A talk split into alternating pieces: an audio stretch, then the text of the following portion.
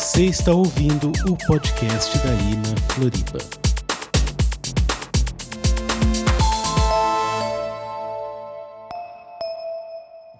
Glória a Deus. Eu estou muito feliz essa manhã de a gente poder estar reunido como igreja.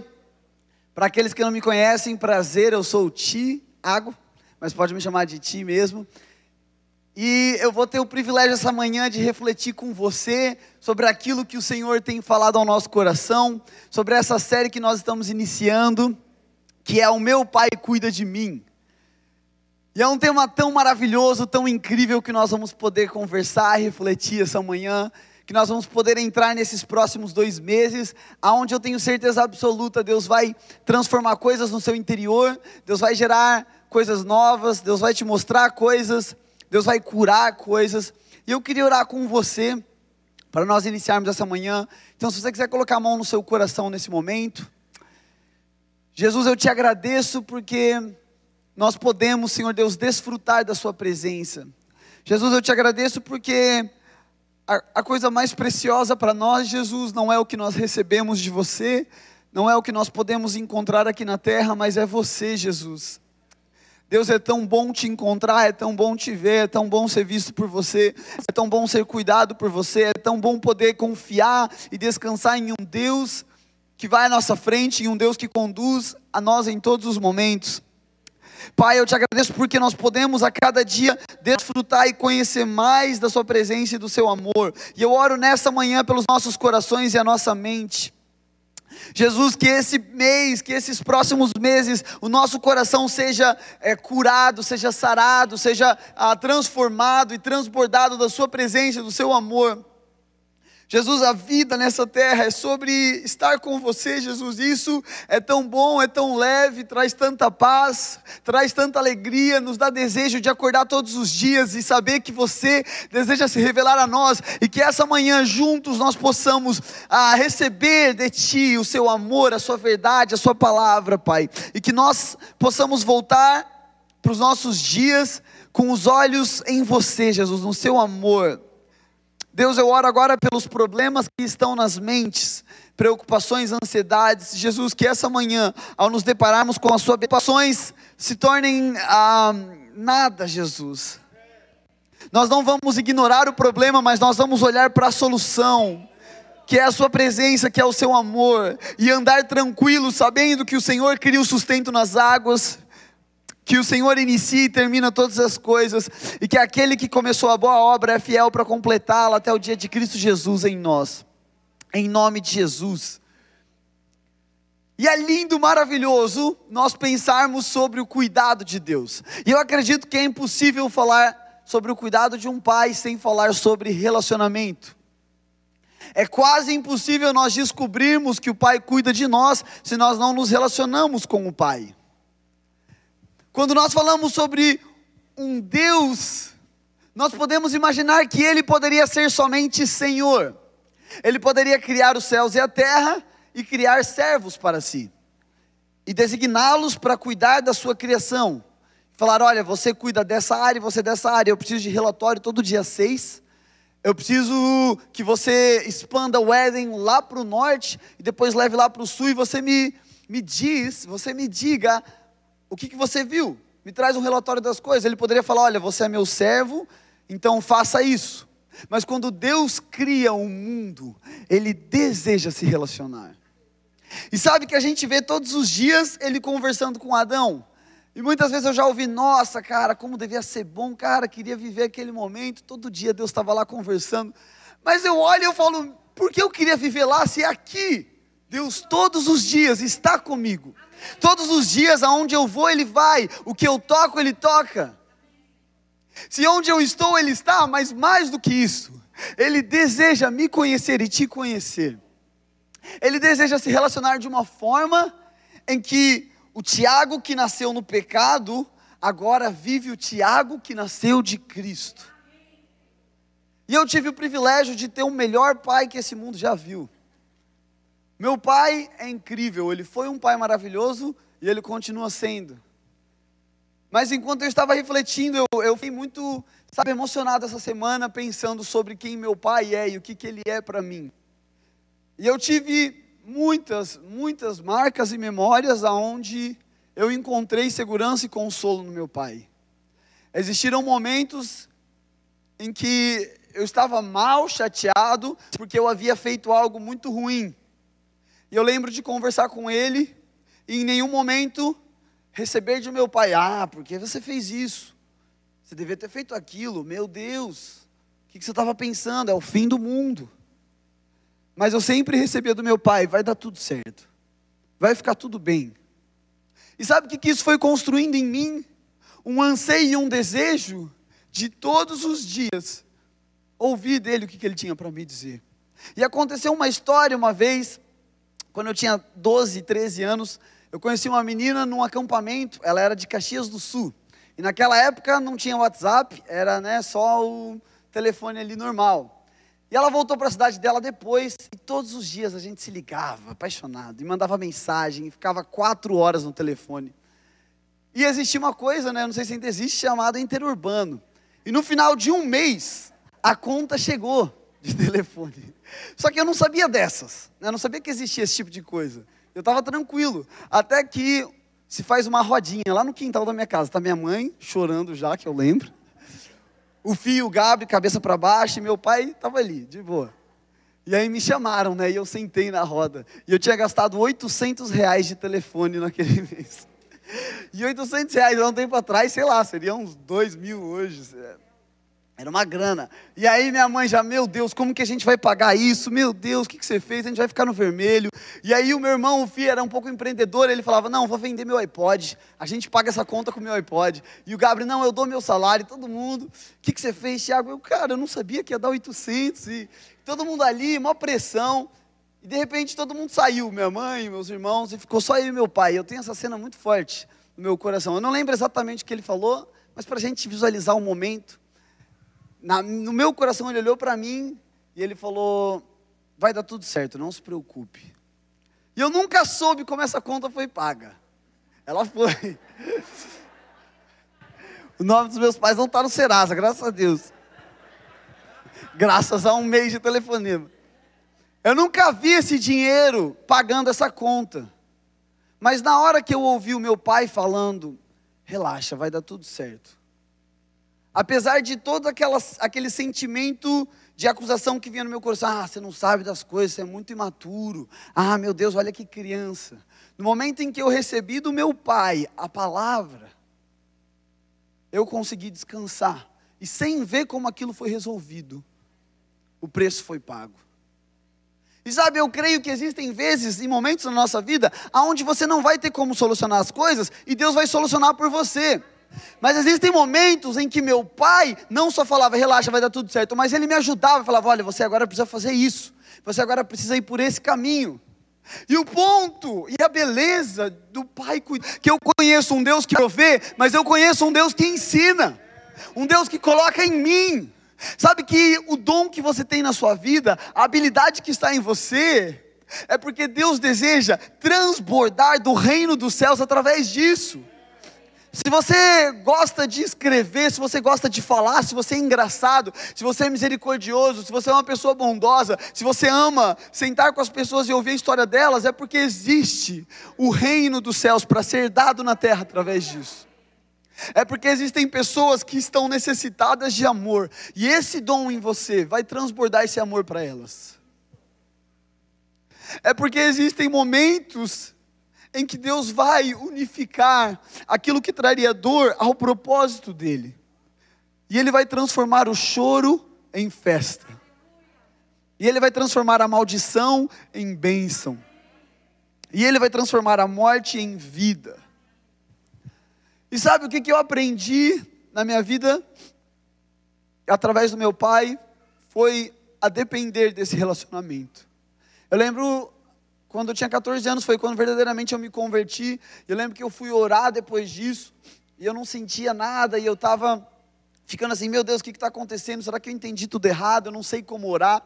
E eu lembro dessa imagem até hoje. Eu desci, meu pai estava no escritório estudando, eu bati e falei, pai, eu não estou sentindo nada. Eu, eu me entreguei para Jesus ontem e está estranho. O que, que eu tenho que fazer? O que está rolando? E eu não lembro todas as palavras dele, mas eu lembro que ele falou: Ti, volta e fica lá com ele. Fica conversando, fica de boa, não, não cria o mundo como vai ser, só aproveita.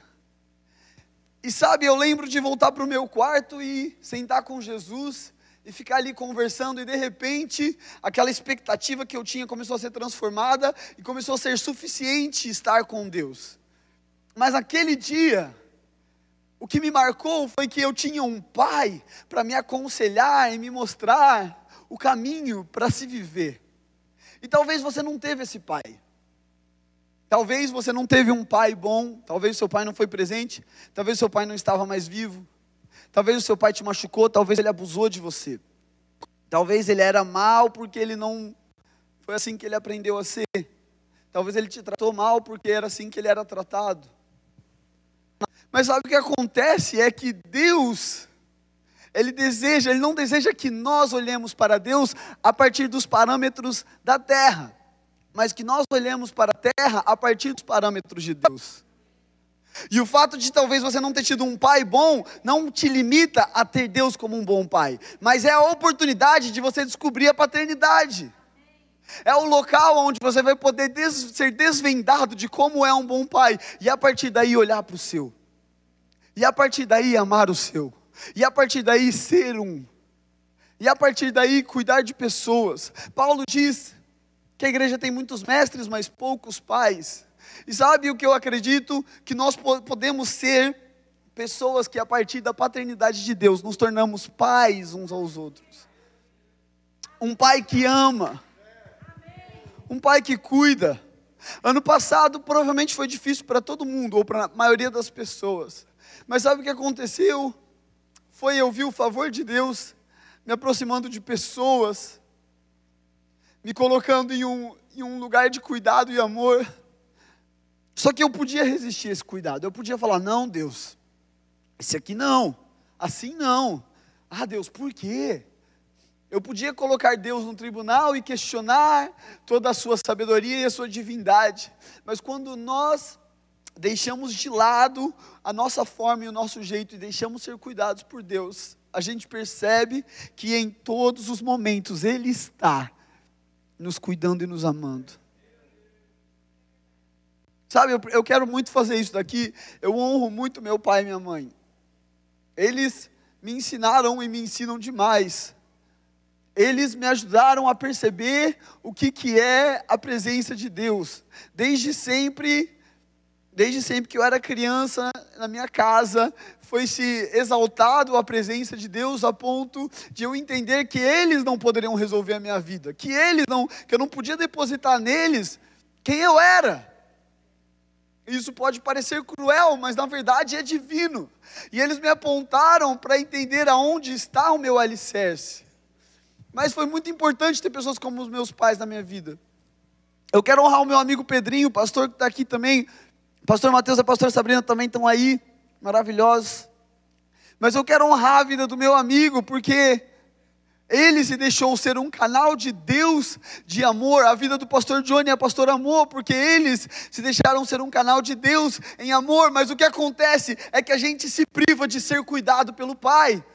Porque nós não aceitamos muitas vezes o caminho que Deus utiliza. Não foi Ele que criou o problema, mas Ele utiliza do problema para transformar. Sabe, você está num lugar onde não tem saída, entenda que é bom, porque se tivesse uma saída, não ia ser necessário um Deus do impossível.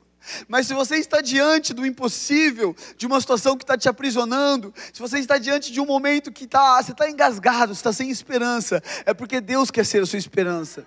É porque Ele quer ser o seu fôlego. É porque um pai que cuida é um pai presente. E Satanás, não podendo mexer na sua eternidade, não podendo mexer na sua fé, ele vai tentar mexer no seu relacionamento, através de mentiras.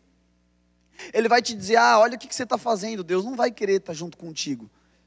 Ah, você não orou ontem, você vai orar hoje? Você está louco? Ah, você viu três horas de Netflix. Ah, mas você xingou sua esposa. Ah, mas você se irou no seu trabalho. Ah, você fez todas as coisas. E aí Satanás começa a germ, tentar germinar no nosso coração uma semente de inimizade com Deus, porque ele sabe que um relacionamento com Deus se torna imparável a vida do espírito. Porque ele percebe que se você senta com Deus, independente do que você faz, entendendo que Deus não está condenando ou julgando isso, mas Deus está desejando o seu coração, ele sabe que o coração muda. Repara, eu tenho um filho de dois anos, e o Levi já quebrou três pratos, três copos, um abacaxi de decoração muito caro, vários portas-retratos. Caiu do carro de cabeça um dia. Mas o Levi já fez muita coisa. Já, já, já falou, sai papai, quando eu fui tentar pegar ele. Já fa falei, filho, você me ama? Não. Já fez todas essas coisas. Mas nada mudou dentro de mim. Eu não fiquei assim, ah, você está quebrando o prato, então você não vai poder ficar comigo. Ah, você não é mais meu filho. Quebrou um prato, já não é mais meu filho. Não, eu ao contrário, quando eu vejo ele quebrando o prato, eu falo: eita, você precisa muito andar comigo. Você precisa muito aprender o que você pode ou não pode, o que você deve ou não deve. Não é o contrário, o fato de você não fazer, você se afasta. É justamente o fato de você estar tá assim, é porque você está necessitado de relacionamento, filho. Eu sei que se você está dando chilique, é porque você não está entendendo que você me tem para sempre. E você acha que você precisa chamar a minha atenção dessa forma, mas não. Eu estou aqui a todo momento. E queridos, com Deus é igual. Aí eu me condeno porque eu estou fazendo coisas erradas. Eu falo, ei, Deus está longe. Não, ao contrário. É agora que Ele está perto. Foi de você como pecador que Ele se aproximou. Foi de você como injusto que Ele falou contigo. Ai, lindão da minha vida. Foram de pessoas erradas que Deus se apaixonou. Cara, esse versículo é clichê demais, a gente acaba perdendo o sentido dele. Mas Deus amou o mundo. Eu quero trocar essa palavra amor por Deus se apaixonou. Deus estava enamorado. Deus estava encantado pelo mundo, a tal ponto que entregou o seu filho. O desejo dele era tamanho de se relacionar com você, que ele, como Deus, morre para que nós, como humanos, vivamos uma vida divina. Então, se Deus não teve medo de morrer pelo pecador, agora que Ele nos fez santos, será que Ele vai ter medo de se relacionar conosco? Dá para entender que no final das contas o que importa é o relacionamento com Deus. A Bíblia diz que água amarga não pode sair de uma fonte doce, e uma água doce não pode sair de uma fonte amarga. Agora, qual fonte é Deus? Ele é uma fonte doce. E o que acontece é que se eu me relaciono com a fonte, então eu me torno essa fonte doce. Então eu percebo a água doce saindo de mim. Tati, mas isso aqui de ruim que saiu? É porque falta mais relacionamento. É porque eu estou construindo algo em Deus. E como o, o fogo que apura o ouro tira as impurezas, mas não acrescenta ouro, o nosso relacionamento com Deus vai tirando as coisas que não têm sentido com a natureza dele em nós. E olha que incrível, em Gênesis 22, do versículo 4 a 8, nós temos um momento maravilhoso entre Abraão e Isaac. Abraão teve um filho, e aí Deus fala com ele, fala, ei querido, quero que você entregue o seu filho como sacrifício. E Abraão fala, fechou, vamos nessa. E então Abraão sai com os seus servos até um pedaço do caminho, e aí no versículo 4, ele deixou os seus servos lá, e agora ele vai continuar só com Isaac. E diz assim: no terceiro dia de viagem, Abraão olhou e viu o lugar ao longe. Disse ele a seus servos: Fiquem aqui com o jumento, enquanto eu e o rapaz vamos até lá. Depois de adorarmos, voltaremos. Abraão pegou a lenha para o holocausto e as colocou no ombro do seu filho Isaque. E ele mesmo levou as brasas para o fogo e a faca. O caminho dos dois juntos, no, e, o, e caminhando os dois juntos, Isaque disse ao seu pai Abraão: Isaac agora está levando a lenha, está levando a faca, junto com o seu pai amado, o seu ídolo, a sua maior referência. E aí ele olha e fala: Meu pai. E Abraão olha para Isaac. Quando Levi fala papai, eu já fico, oh Deus. Então eu imagino que Abraão ficou, ah, meu pai, eu sou seu pai mesmo. E ele olha para Isaac e ele fala: Sim, meu filho. Respondeu Abraão. Isaac perguntou: as brasas e a lenha estão aqui, mas aonde está o cordeiro para o holocausto? Respondeu Abraão. Cara, imagina a situação de Abraão nesse momento.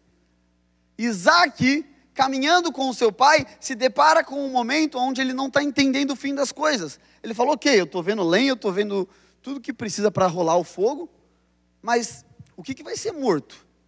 O que, que vai ser sacrificado? Eu não estou entendendo, pai. Então Abraão respondeu: Deus mesmo há de prover o cordeiro para o holocausto, meu filho. E olha como o versículo termina. E os dois continuaram a caminhar juntos. E sabe o que eu acho incrível? É que Abraão não responde a pergunta de Isaac. Assim, ó, tá lá, o cordeiro está aqui, vamos matar. Abraão não deixa claro para Isaac como vai acontecer e o que vai acontecer. Mas por que Isaac continua a caminhar com seu pai? Porque ele ouviu a voz do pai. Porque ele confia na palavra do pai. E independente de entender, independente de ver, ele recebeu da fonte o que era necessário para que ele continuasse a caminhar. Porque no final das contas, ele não tem uma resposta que justifica. Ele não tem uma resposta direta à sua pergunta. Mas ele recebe a melhor resposta que ele merecia, que é a voz do Pai. E eles continuam caminhando juntos. Um relacionamento com Deus é o único caminho, é a única forma de nós entendermos e concebermos e recebermos o entendimento de que o Pai está cuidando. Somente um filho que sabe que o seu pai cuida dele poderia falar: Ok, eu quero continuar caminhando com você. Talvez um filho que não confiasse no pai, um filho que não se relacionasse com o pai, nesse momento ia falar: Eita, vai dar coisa errada. Eu preciso pegar essa faca aqui, não vou passar mais para o meu pai, não, e eu vou me proteger. Talvez um filho como o filho pródigo olhasse e falasse: Ah, pai, estou de boa, acho que não é para mim. Talvez um filho, como o filho que ficou em casa, falasse: Ah, não, pai, pode deixar que eu vou caçar o cordeiro. Eu encontro, eu vou dar o meu jeito. E talvez hoje na sua vida você está nesse momento aonde não tem resposta aparente, aonde a provisão ainda não chegou, aonde o cuidado de Deus não é visível, e você fala: Deus, será que você me abandonou? Deus, você está quieto. Deus, eu estou crendo errado. Deus, eu estou lendo errado. Deus, você é errado. Deus, a igreja está mentindo. Deus, eu estou vagando pela terra e não estou entendendo nada. E a resposta do pai é: a provisão é o cordeiro. O cordeiro vai ser entregue por Deus. A resposta do pai é: continue caminhando comigo, continue andando ao meu lado, desfrute de mim, desfrute de quem eu sou, e o que eu tenho virá. Desfrute da minha presença, da minha comunhão, da minha voz. Sabe, nós precisamos nos colocar no lugar de crianças, porque uma criança com um pai, ela não se vê como autossuficiente, mas ela sempre encontra no pai o consolo, a resposta, o caminho. Ela sempre olha para o pai e fala: Ô, oh, fechou. Eu lembro uma vez que a gente estava viajando, estava todo mundo no mesmo carro, só tinha Alice, o Gabriel só tinha Alice, e estava todo mundo viajando e a gente estava morrendo de fome, era domingo e estava todos os restaurantes fechados, e a gasolina estava acabando. E estava todo mundo morrendo de fome, tinha saído da igreja, tava, é, vamos achar um restaurante, não achava, não achava.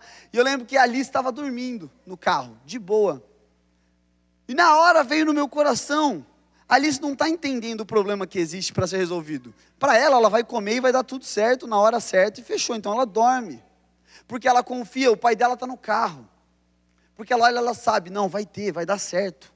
E sabe o que acontece? É que talvez você está num momento onde a única solução é descansar, aonde o seu lugar é de confiar.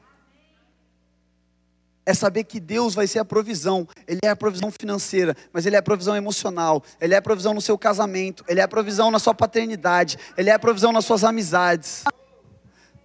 Deus, eu não estou vendo nada, então desfruta Ele.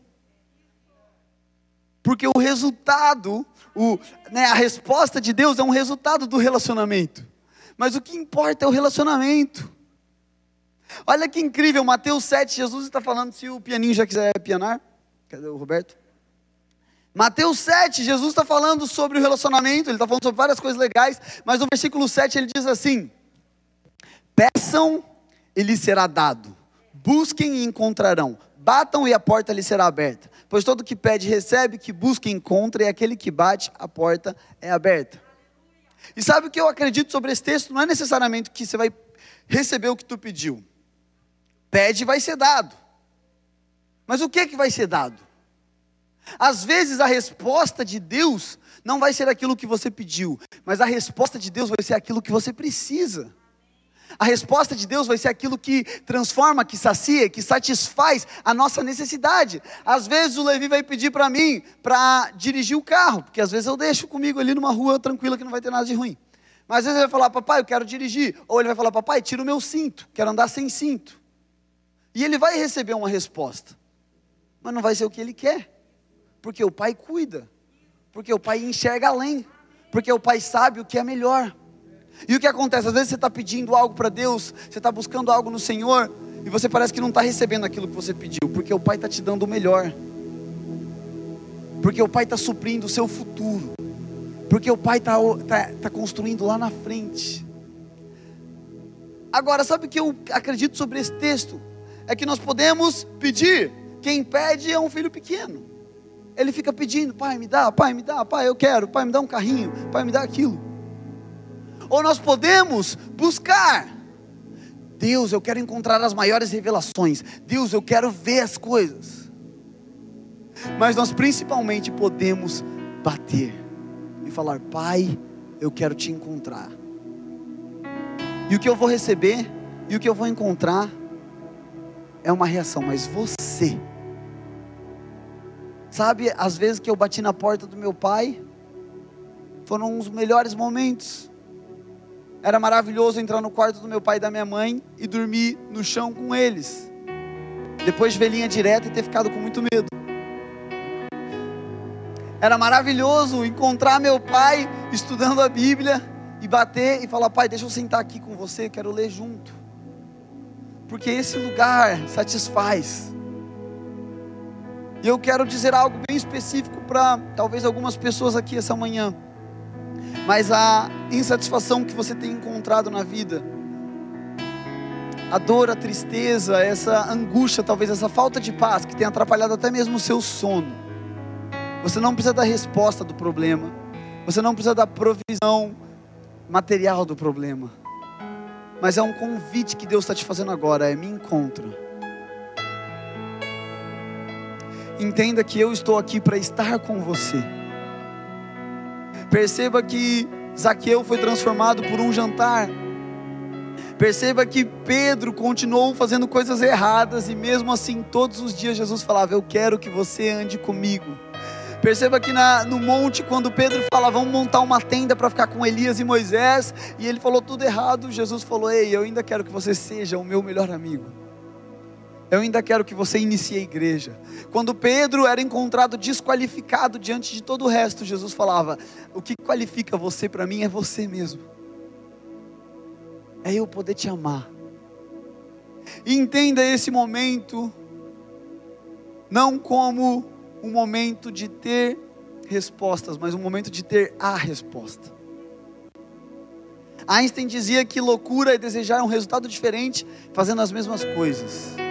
Então, vamos deixar de lado as nossas soluções para os problemas e vamos viver a solução que é Ele para a nossa vida.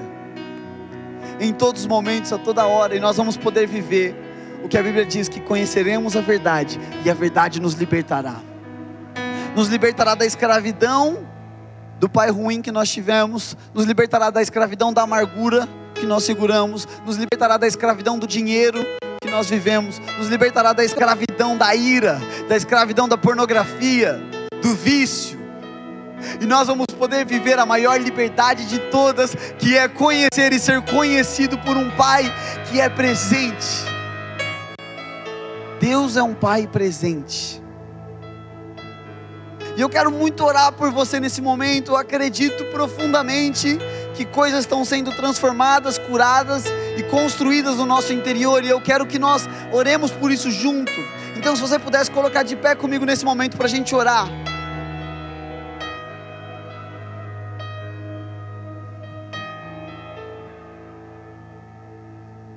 Nós vamos orar entendendo que a solução, que a resposta é uma pessoa que a vida é uma pessoa, que o caminho é uma pessoa, que o amor é uma pessoa, que a graça é uma pessoa, que a verdade é uma pessoa. E se ela é uma pessoa, então ela deseja ser conhecida. Se ela é uma pessoa, então ela deseja te conhecer. Se ela é uma pessoa, ela tem sonhos, desejos e sentimentos que ela quer que você saiba. Como a Bíblia diz no Salmo 139, Deus sonhou com a sua vida. E eu não acredito que ele sonharia que algo viesse a existir para passar uma vida terrível. Eu não acredito que Deus ia sonhar, nossa, eu sonho que esse cara vai nascer, só vai sofrer a vida inteira, não vai conseguir fazer nada e vai morrer e vem para o céu.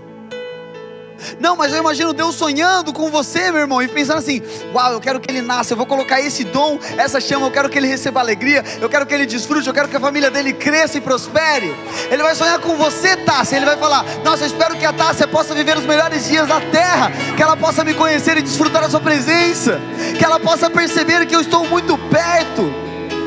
Ela vai sonhar com você, santa, e vai pensar: nossa, eu espero que a santa possa todos os dias perceber o quanto eu amo ela e que os meus planos não morreram e que as coisas que eu tenho para ela não acabaram e que não é tarde demais